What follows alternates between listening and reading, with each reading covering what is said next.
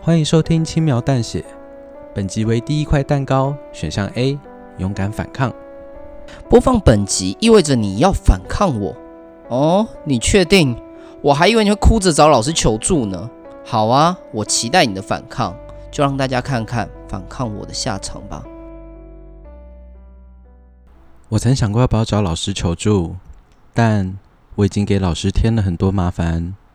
再说，今天的我不一样，我长了一岁，我可以靠自己的努力去守护重要的东西。今天就跟他们抗争到底吧！我盯着时钟缓慢移动，犹如士兵等待冲锋的时机。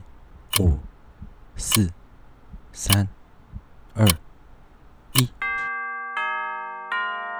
哎，抹布，又到了愉快的午餐时间。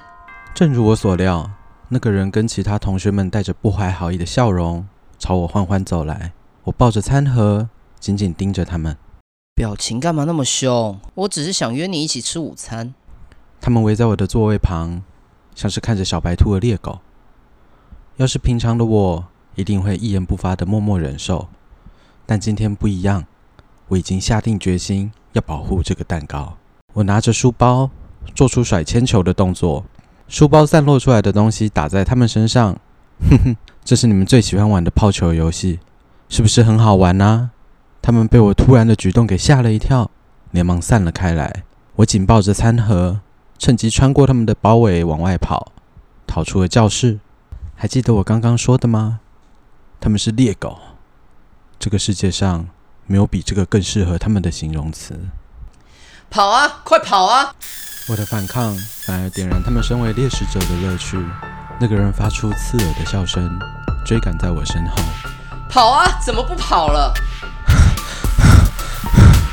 我真笨，怎么以为自己跑得过他们？已经跑不动了，也太快了吧！真没意思。他游刃有余地走过来，丝毫感受不出刚刚的追逐战有消耗他的体力。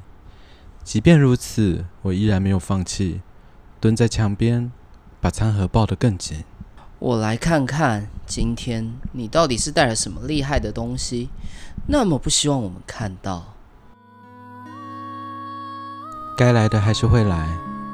他伸手抓住了我怀中的餐盒，不费什么力气就抢过去了。他好奇地打开餐盒，看见里面的小蛋糕，表情充满疑惑。似乎不明白我为什么要拼死守护这个东西。你很在意这个蛋糕吗？他开口问我，语气出奇的和善。我第一次听到他这样的声音，也愣住了，没有说话，只是点点头。那好吧，既然你那么重视他，我就……他温柔的把蛋糕递到我面前。当我伸出手准备去拿的时候，他突然将手一缩，当着我的面大口咬下，大声嘲笑着我。我甚至可以看见蛋糕粘在他的牙上。我又气又恼，无比憎恨地看着他，没能守住蛋糕的懊悔感在心中不断扩大。许久不见的泪水终于又落了下来。哎，抹不哭嘞，好可怜哦。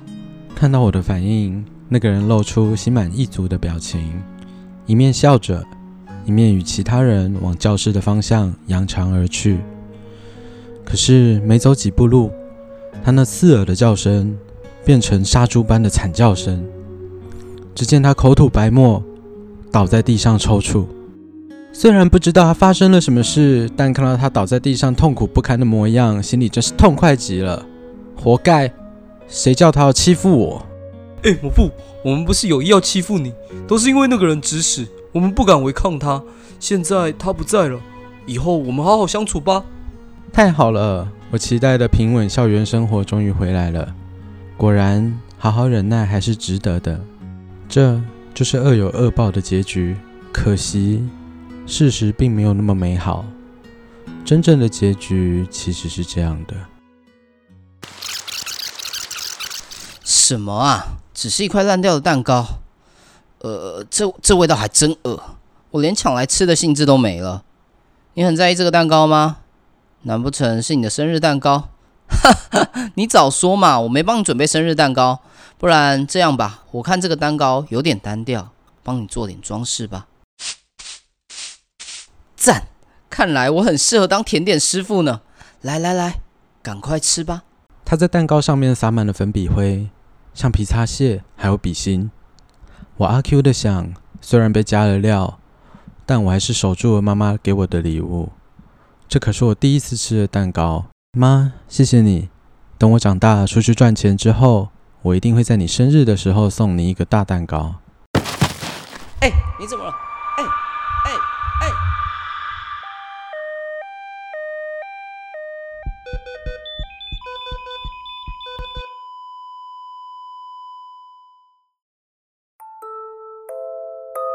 老师，我只是做了一点恶作剧，没必要罚我劳动服务吧？老师是为你好，如果你不好好反省，小心蛋糕鬼会来找你算账哦。蛋糕鬼。几年前学校发生了一场悲剧，对，一场悲剧。总之，在那件事情后，凡是会欺负人的坏孩子，就会被蛋糕鬼缠上，折磨致死。这什么无聊的校园怪谈？是老师瞎编出来的吧？难道你没听到吗？听到什么？嘘，你再仔细听，有听到吧？他是不是正在说，你要不要吃蛋糕？